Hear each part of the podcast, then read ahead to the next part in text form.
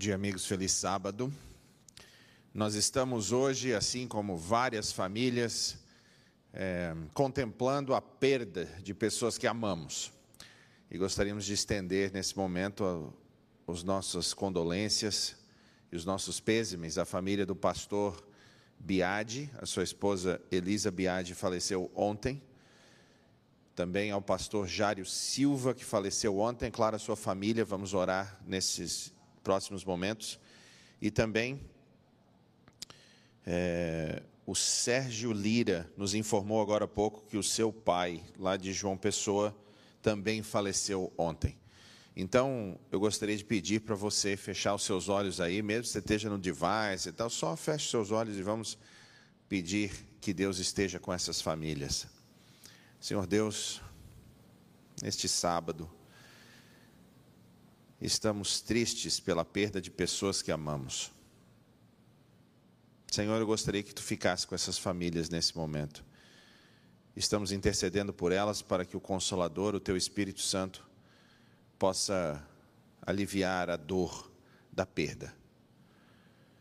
As outras famílias que estão em casa assistindo, gostaríamos de pedir que tu aceite o nosso louvor hoje e que ao abrirmos a tua palavra nesse momento, que tu possa se comunicar conosco através dela.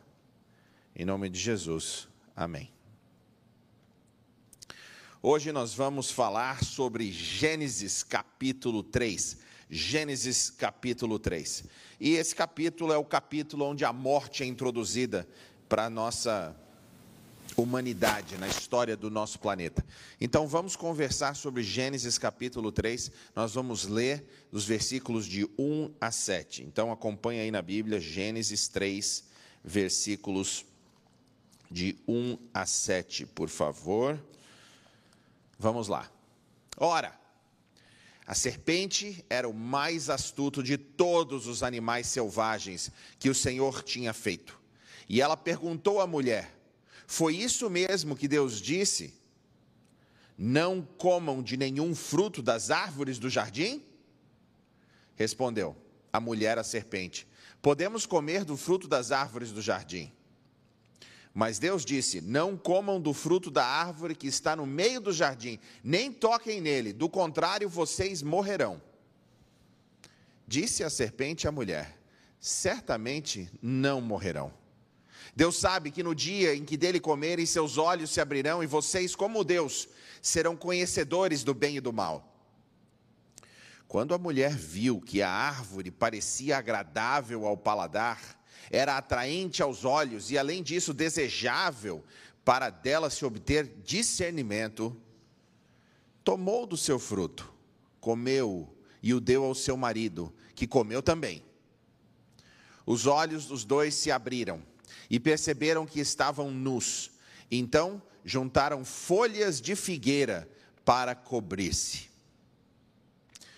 Aqui está o relato bíblico do que aconteceu naquelas três, na, naqueles primeiros momentos da história da humanidade. Não sabemos quanto tempo Adão e Eva ficaram no Éden antes desse evento acontecer, mas sabemos de algumas coisas interessantes do que aconteceu até esse momento acontecer e depois vamos ver o que foram as consequências desse ato. Deus criara um jardim em preparação para o homem. Assim como pais hoje estão se preparando para o filho chegar, eles preparam a casa, preparam o quarto, preparam o ambiente, tem o bercinho, tem tudo aquilo. E é incrível, principalmente a mulher está muito interessada nesse tipo de coisa. E no, nos nascimentos dos meus três filhos era a mesma coisa que acontecia. Quando chegava perto do dia do nascimento, aí, assim, no mês seis, vai, começava a mulher falar: tem que arrumar o quarto. Tem que arrumar o quarto da criança. criança o quarto da criança precisa ser arrumado. Só que o interessante é, a criança não vai se mudar para o quarto, pelo menos por seis meses depois de nascer. Porque normalmente fica no quarto dos pais. Ah, os nossos ficaram. Mas não importa, o quarto tem que estar pronto. É aquele, aquele desejo de preparar o ninho, né, antes de nascer. Deus fez a mesma coisa. Ele preparou todo o ambiente para Adão e Eva antes de eles chegarem. E ele preparou todas as árvores que eram boas para se comer. E Adão e Eva foram dadas instruções: não coma dessa árvore. Existiam duas árvores especiais. Uma era a árvore da vida, que se eles comessem da árvore da vida, eles poderiam continuar vivendo durante a eternidade. Por quê? Porque ela regenerava todas as nossas células, todo o, o ser humano era continuava a viver se tivesse acesso à árvore da vida. E a árvore da vida está nos primeiros três capítulos e ela aparece de novo lá nos últimos capítulos de Apocalipse. A restauração da eternidade para o homem depende da árvore da vida. Nós fomos criados e, como criaturas, nós morremos.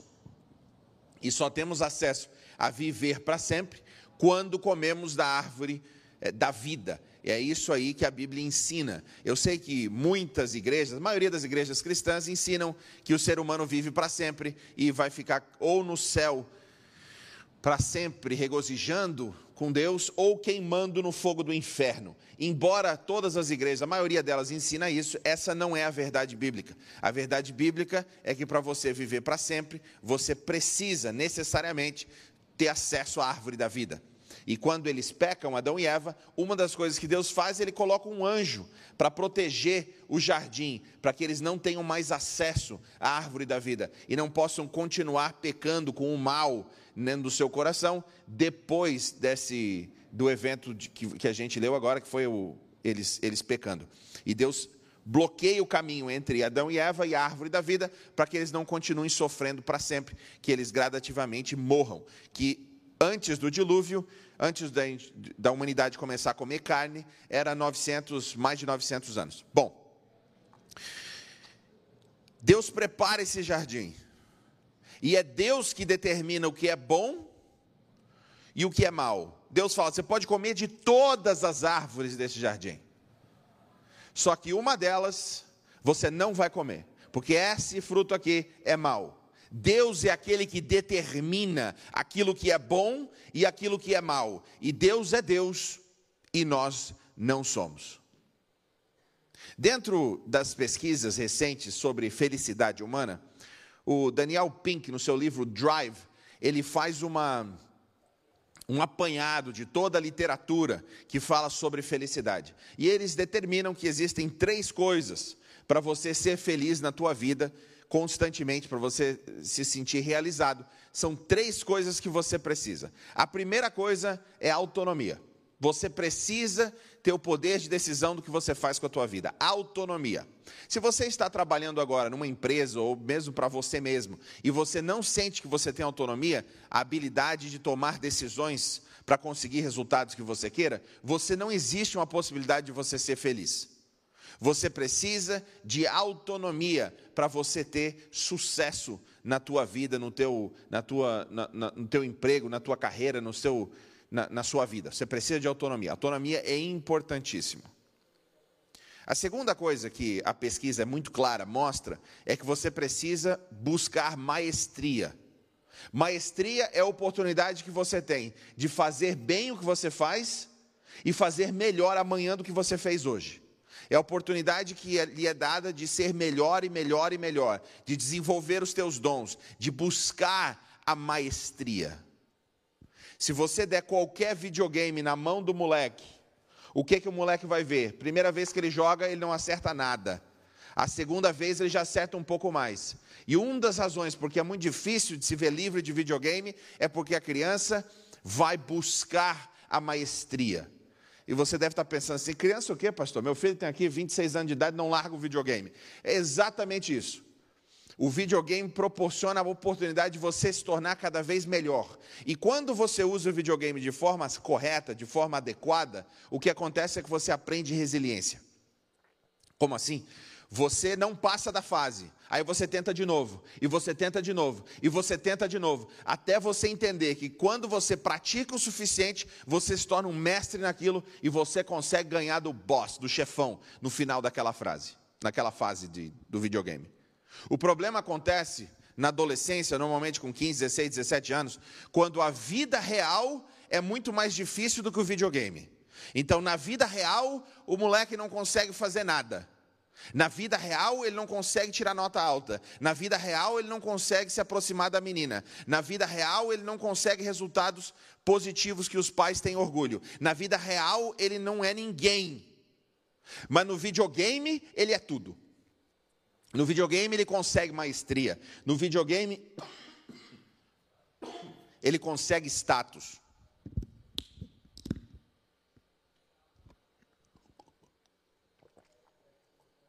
E isso é um grande risco, porque Deus não nos criou para ficar jogando videogame. Deus nos criou para nós buscarmos maestria. No que? Em dominar a terra.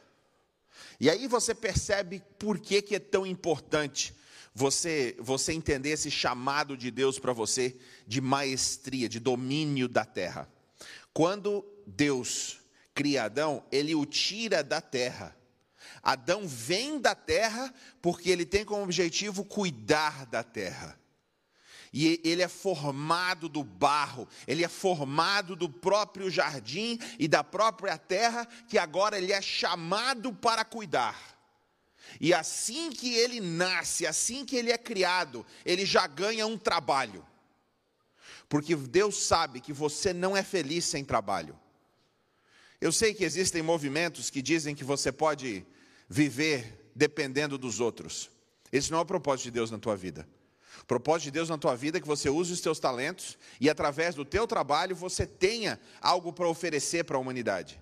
Esse senso de propósito é o terceiro elemento que o Daniel Pink fala que todas as pesquisas é, de, de recentes, modernas, apresentam como que nós precisamos como seres humanos para sermos felizes autonomia, maestria e propósito. E agora Adão tem um propósito, ele tem que dar nome aos animais. Ele tem que entender a natureza e a natureza responde a ele. Ele tem que cuidar do jardim. Adão nasce com um propósito de reinar sobre a terra.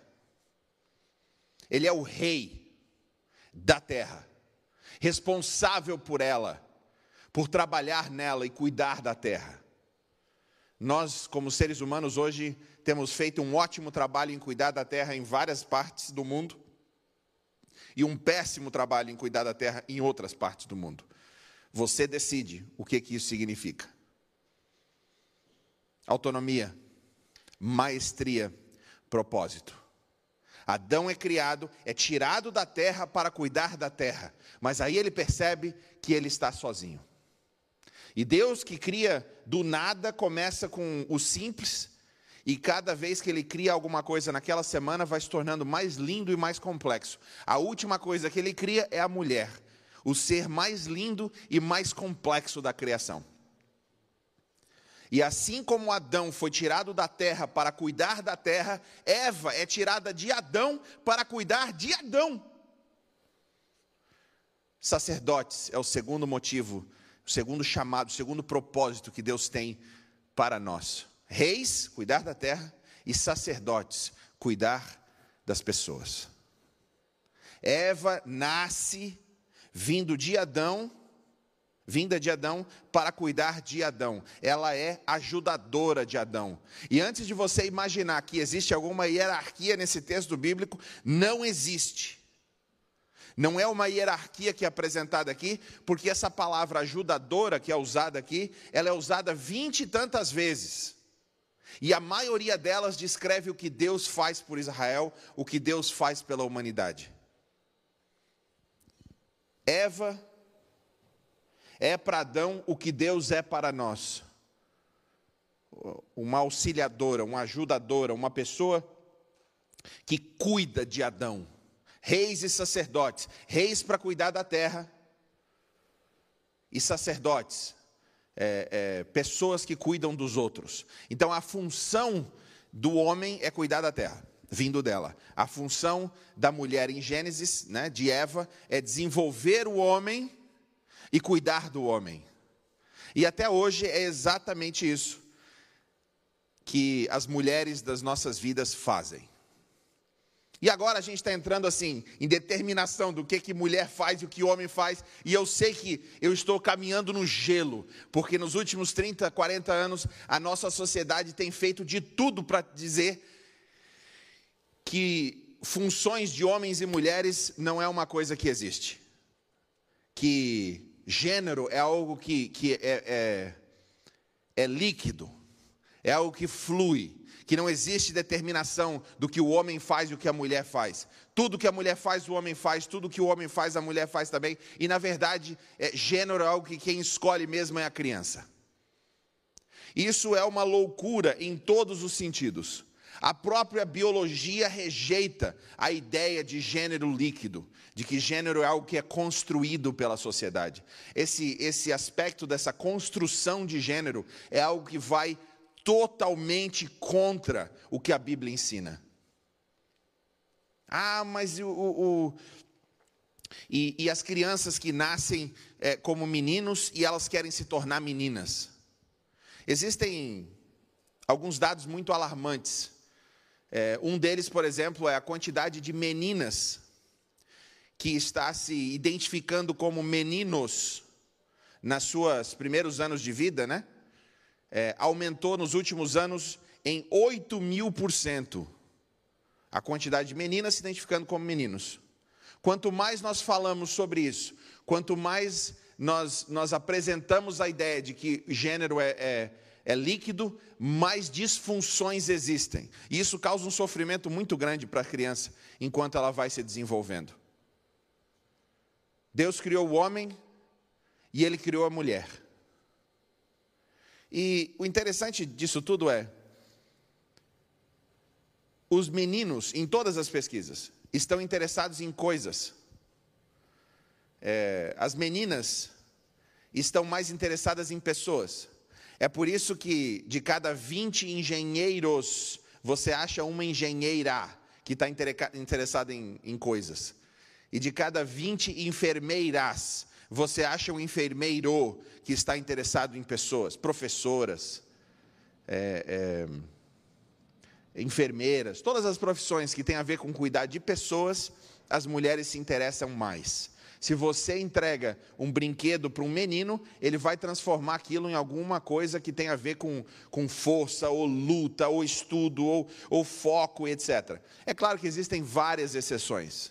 Eu estava muito mais interessado em, em pessoas do que em coisas na minha infância. Existem exceções, mas no geral é, existe essa, esse, essa característica dos homens e da mulher muito tempo depois de Gênesis ser escrito. É fácil você ver pessoas que são chamadas, homens são chamados para cuidar de pessoas e mulheres também que cuidam de coisas. Não existe um determinismo quanto a isso. Mas existe uma tendência criada por Deus para que nós cuidemos da terra e nós cuidemos das pessoas. E aí vem o pecado. Esse texto que a gente leu aqui, ele é um texto muito interessante. Porque a partir desse momento, Eva começa a determinar o que é bom e o que é ruim, o que é mal. Perceba no texto que Satanás começa com várias mentiras. Uma delas é que eles não morreriam. Mas perceba também que Eva não apenas diz o que Deus disse, ela adiciona muito mais regras do que Deus tinha dito. Perceba no texto. Quando Deus diz: não toque, não, não coma desse fruto, Eva disse assim: ó, não é para comer não é nem para tocar. Deus não tinha dito que não era para tocar. Isso foi coisa dela, criando mais leis, mais regulamentos para poder proteger o que possivelmente aconteceria. Parte do problema do legalismo é uma proliferação de leis que Deus não determinou.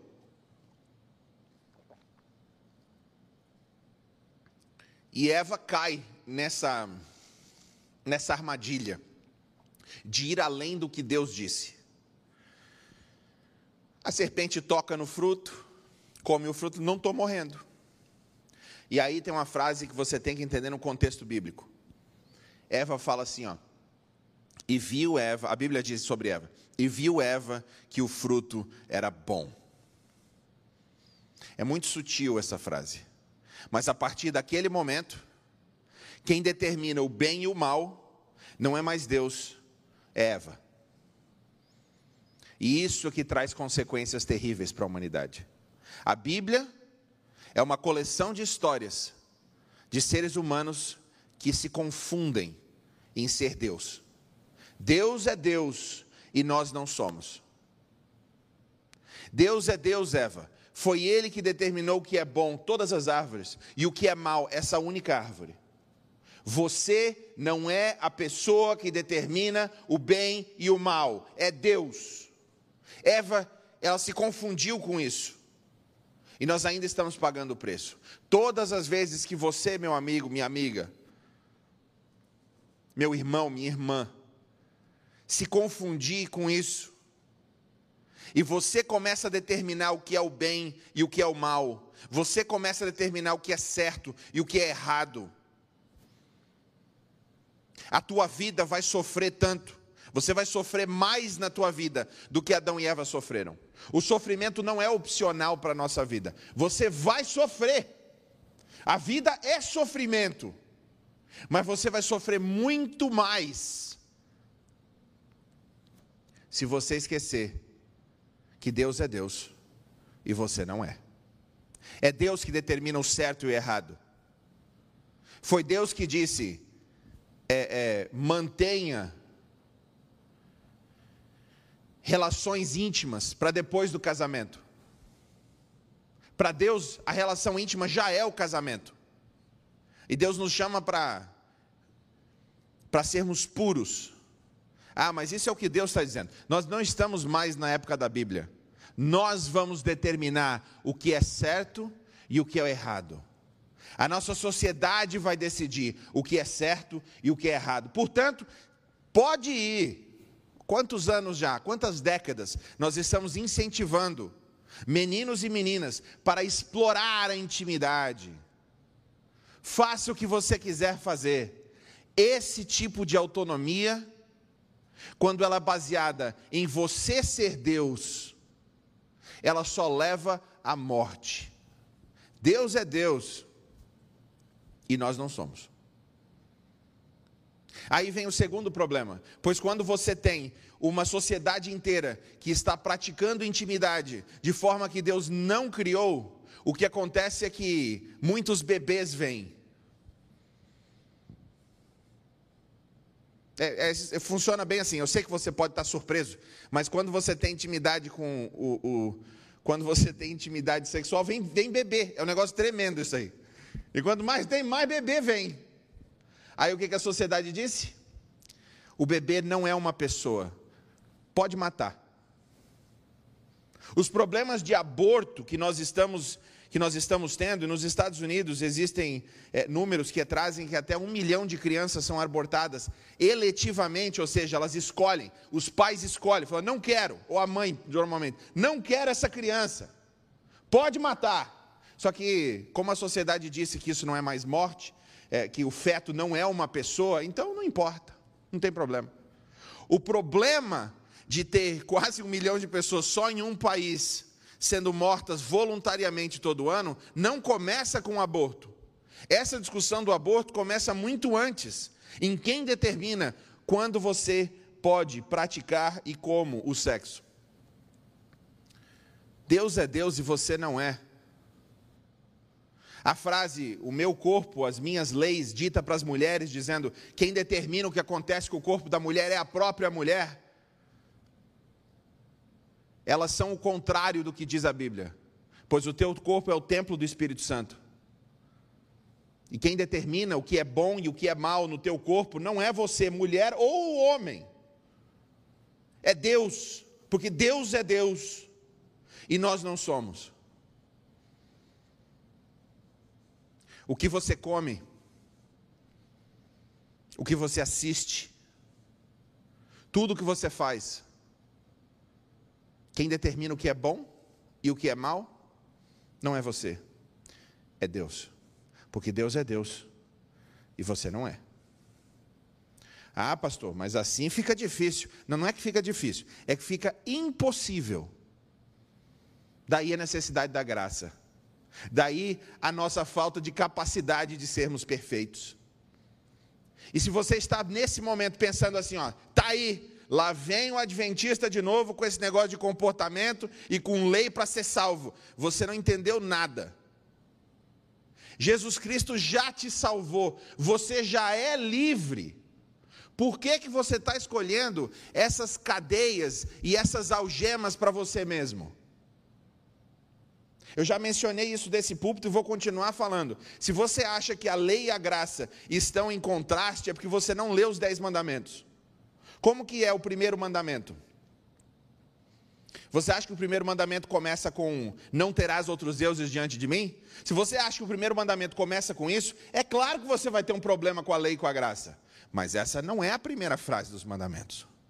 Os primeiros mandamentos, o primeiro mandamento começa assim, ó: Eu sou o teu Deus que te tirou da terra do Egito. Não terás outros deuses diante de mim. O, o próprio mandamento da lei de Deus começa com a graça.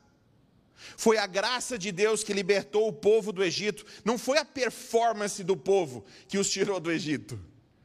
Queridos, se fosse pela lei no Velho Testamento, Deus teria dado a lei para Arão e o povo, falando assim: olha, está aqui a lei, pensa bem aí, faz, cumpre essa lei aí por seis meses. Se a performance de vocês for boa, eu liberto. Se a performance for ruim, vocês vão ficar como escravos. Foi isso que Deus fez? Não foi. Por que, que não foi? Porque nunca foi pela lei, sempre foi pela graça. A ideia de que no Velho Testamento nós éramos salvos pela lei é uma falta de entendimento bíblica que tem sido uma praga em todas as igrejas evangélicas cristãs e mesmo a igreja católica. Nunca foi pela lei, sempre foi pela graça. Adão e Eva, quando pecam, eles se escondem de Deus, pois perderam é, a, a, a conexão com Deus. Eles têm que se cobrir, porque agora estão nus.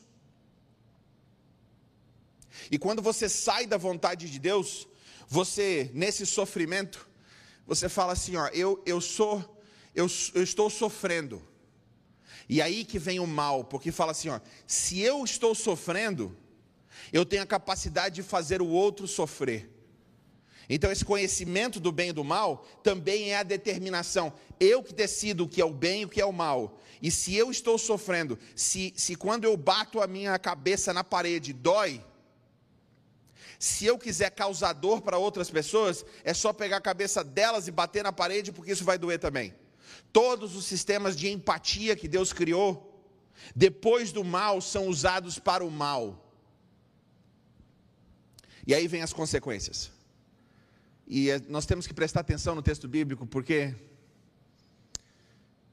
a maioria das pessoas acredita que Deus ele amaldiçoou Adão e Eva naquele dia. Não foi isso que aconteceu.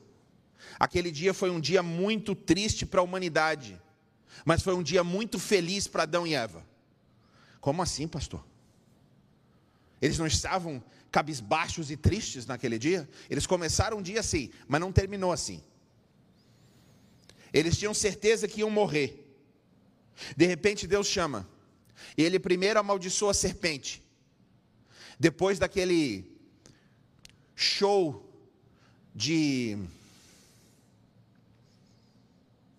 covardia do nosso primeiro rei e primeiro homem da terra, Adão. Deus não chamou a Eva no jardim, ele chamou Adão. Adão, aonde você está? Porque ele é responsável pela sua família. E agora Adão chega e Deus diz para ele: Por que você está se escondendo? Deus não sabia porque ele não estava se escondendo? É claro que sabia, mas um pai de amor se aproxima do seu filho e pergunta: Por que você está escondendo? Você nunca demonstrou esse comportamento antes, Adão. Você nunca teve medo de mim e agora você está com medo, Adão. E a resposta dele foi: Eu escondi porque eu estava nu.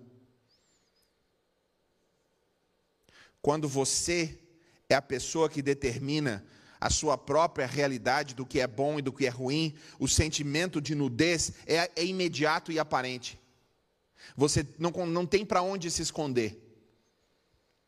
É, um dos grandes filósofos dos últimos séculos, Nietzsche, ele, ele diz que Deus está morto. Mas não é exatamente isso que ele diz. Isso foi a, a parte da filosofia pop que foi tirada de Nietzsche. O que Nietzsche realmente disse foi: Deus está morto e fomos nós que o matamos. Como que nós vamos espiar tamanho pecado? Como que nós vamos curar tamanho erro? O que ele estava querendo dizer é: agora que nós tiramos Deus da sociedade, agora que não é mais Deus que determina o que é certo e o que é errado, nós vamos determinar. E Nietzsche previu que o século XX seria cheio de massacres. Quase que uma profecia de Nietzsche, não dada por Deus.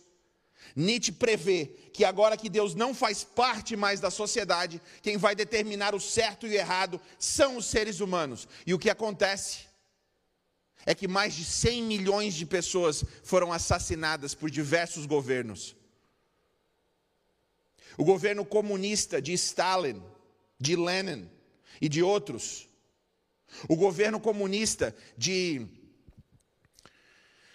Mao, na China, juntos mataram mais de 100 milhões de pessoas. 100 milhões de pessoas. Por quê? Porque eles esqueceram que Deus é Deus e nós não somos. Todas as vezes que você, como pessoa, esquece disso, a tua vida vai ser uma desgraça. Todas as vezes que nós, como sociedade, esquecemos disso, a nossa vida vai ser uma desgraça. Porque de repente nós estamos no controle e não temos mais Deus. Um outro governo no século passado que destruiu muita gente foi o nazismo. E o nazismo normalmente é visto como um, como um movimento de direita que quer destruir as minorias para focar na maioria. O que é algo que eu preciso estudar mais, porque o nome do partido nazista era Partido é, Nazista Socialista Partido Trabalhista Socialista. Então, o próprio nome não apresenta muita, muitos princípios de direita, mas isso é um outro estudo para um outro dia. O fato é que tanto Hitler quanto os outros partidos comunistas não queriam que Deus fizesse parte dessa discussão. Ele queria eles queriam decidir o que é certo e o que é errado. Resultado: mais de 100 milhões de pessoas mortas no século passado. Cuidado quando seres humanos se tornam deuses. A idolatria não é apenas aquilo que você se prostra, muitos de nós nos prostramos perante a nossa própria imagem, quando nós determinamos o que é certo e o que é errado. E Adão, em vez de assumir responsabilidade pelo erro que havia cometido, o que faz esse primeiro marido, o que faz esse primeiro esposo, esse primeiro cabeça do lar? Ele se apresenta para a humanidade como um cabeção. Porque o primeiro ato dele, ao ser confrontado com o seu, com o seu erro, é apontar para a mulher e para Deus. A mulher que tu me deste, disse Adão que momento triste na história do que significa ser um homem de verdade. A marca de um homem de verdade não é a força, é a capacidade de assumir responsabilidade pelaquilo que é teu. Talvez essa seja a marca da humanidade, pois Eva também tem essa oportunidade e ela passa. Foi a serpente. E Deus amaldiçoa a serpente. E depois da maldição da serpente, Deus amaldiçoa o solo. E foi as únicas duas coisas que Deus amaldiçoa. E, e para o solo, perceba a sequência aqui de eventos. Ou não a sequência, mas os, os detalhes. As consequências que são dadas para Adão, que do solo veio, é que o solo o daria problemas. O solo está em oposição a Adão, enquanto ele tenta cuidar do solo. Agora ele vai precisar suar. Agora ele vai precisar, vai dar trabalho cuidar do solo. Ele que veio do solo, ele que veio da terra, agora precisa cuidar da terra e a terra está em oposição a ele. E Eva? Perceba que Eva, que tem a função de desenvolver o homem, que tem a função de cuidar do homem, as consequências para ela são: enquanto você dá luz, você vai ter mais dores, as dores aumentarão. Não é que vai começar a doer, é que elas aumentarão. Ao que tudo indica, haveria dor mesmo antes do pecado, mas seria, não seria a mesma coisa. A segunda consequência do mal é que o desejo dela seria para o seu marido e ele vai dominar sobre você. Mostrando que antes isso não acontecia. Antes essa hierarquia de poder e de força, essa dinâmica de força e poder não existia no primeiro casal antes da queda. Assim como Adão, que veio da terra e agora vai sofrer para cuidar da terra, pois a terra está em oposição a ele, assim Eva, que veio de Adão, ao cuidar de Adão, ele se oporá a ela. Mas não precisa ser assim. Na sua família, estou falando para os homens especialmente. Homem, maridos, esposos, você não precisa fazer parte das consequências do mal. Com a admissão de que Deus é Deus e você não é, e seguindo as orientações dele, ame a sua esposa, como Cristo amou a igreja e deu a vida por ela. É esse amor que vai te permitir não oprimir a tua esposa, pois tu és mais forte. A ideia de que homens e mulheres têm a mesma força é uma ideia que está totalmente extraída da realidade.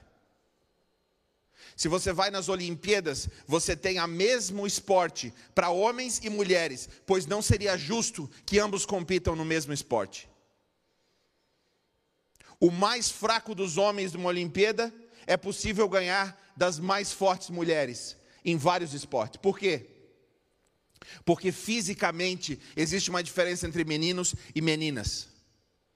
Mesmo com quatro anos de idade, a primeira injeção forte de testosterona que o menino recebe ele precisa correr, ele precisa exercitar os músculos.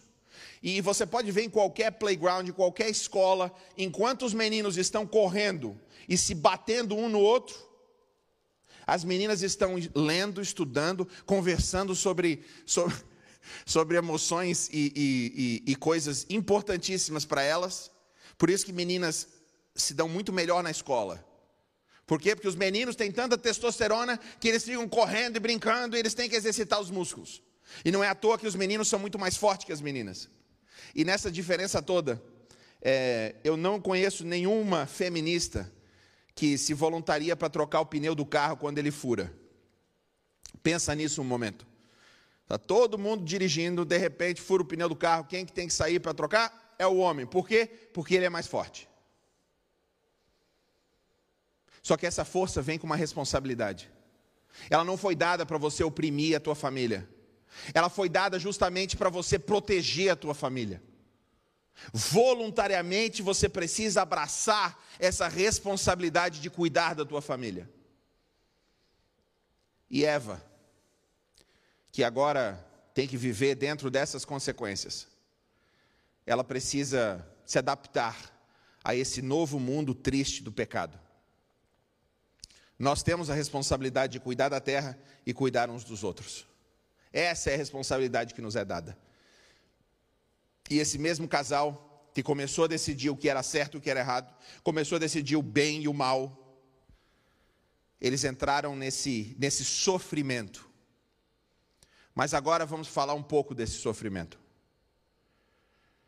Existem outras pesquisas que mostram que se o mesmo sofrimento que duas pessoas passam, sendo que uma delas escolheu estar nesse, nesse tipo de sofrimento, ele vai lidar com esse tipo de sofrimento com um, um, uma parte do corpo, do sistema nervoso totalmente diferente do primeiro. O primeiro vai lidar com muito cortisol, vai lidar como se aquilo fosse uma crise, vai lidar como se aquilo fosse um grande problema, e isso vai impedi-lo de tomar boas decisões. O outro que escolhe voluntariamente viver dentro daquilo para algum propósito útil. Ele vai usar o seu sistema criativo, ele vai usar o seu sistema de maestria e de, das outras coisas. Por que, que isso é importante? Porque, queridos, nós vamos sofrer. E não é pouco, não. Se você acha que a vida é só alegria, é porque você não esteve disposto de olhar é, low enough, é, baixo o suficiente na humanidade. Eu sei que é fácil você olhar os posts e as, e as, as fotos e o que está sendo dito da Amazonas, do, do, do estado do Amazonas nesse momento. Mas nesse momento, existem familiares, existem pessoas que estão sofrendo profundamente, pois os seus entes queridos não têm oxigênio suficiente. Que precisam para sobreviver à crise do corona. Nós estamos numa pandemia mundial que está causando sofrimento para todos, mas sofrimento sempre existiu, muito antes dessa pandemia.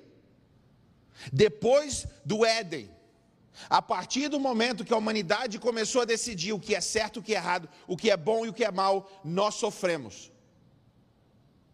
Jesus prometeu: nesse mundo tereis aflições, mas tem de bom ânimo, eu venci o mundo.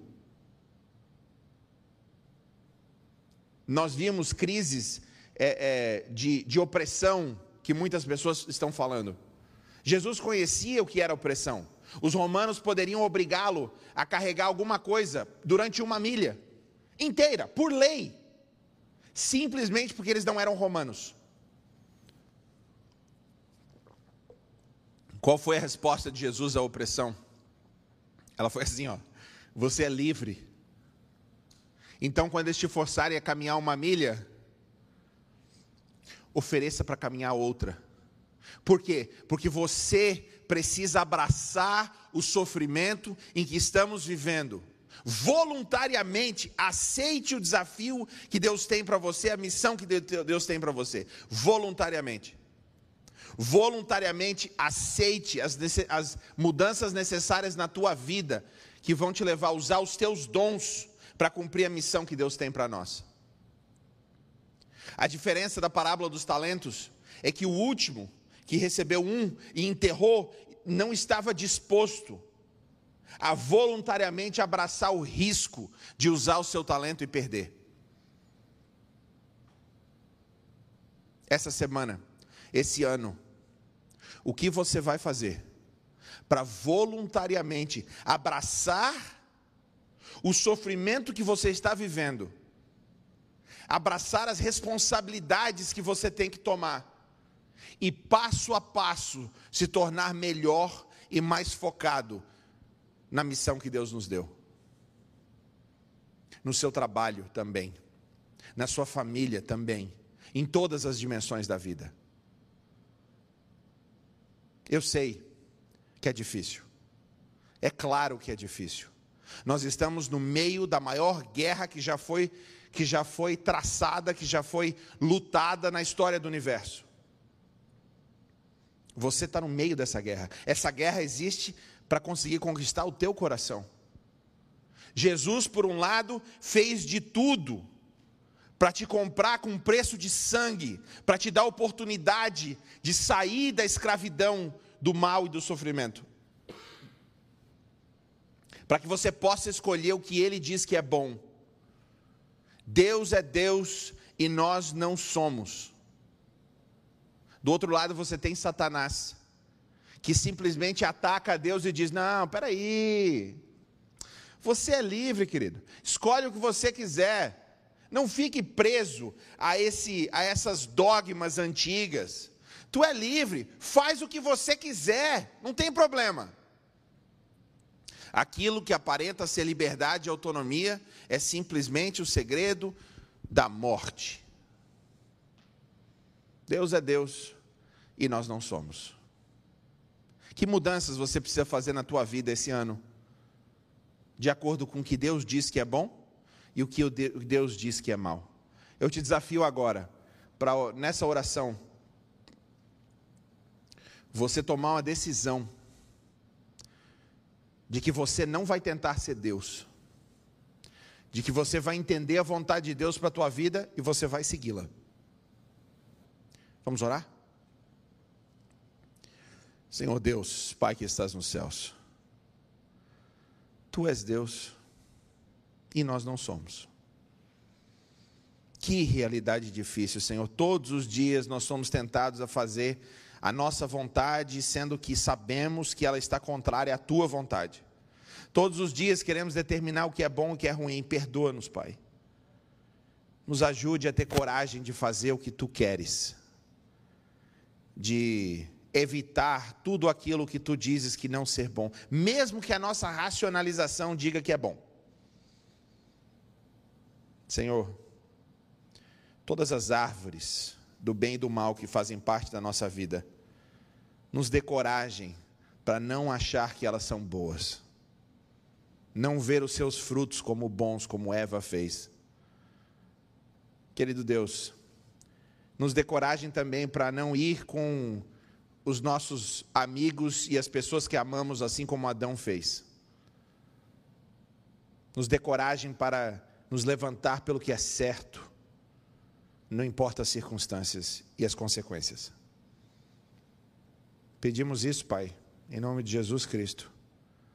Amém.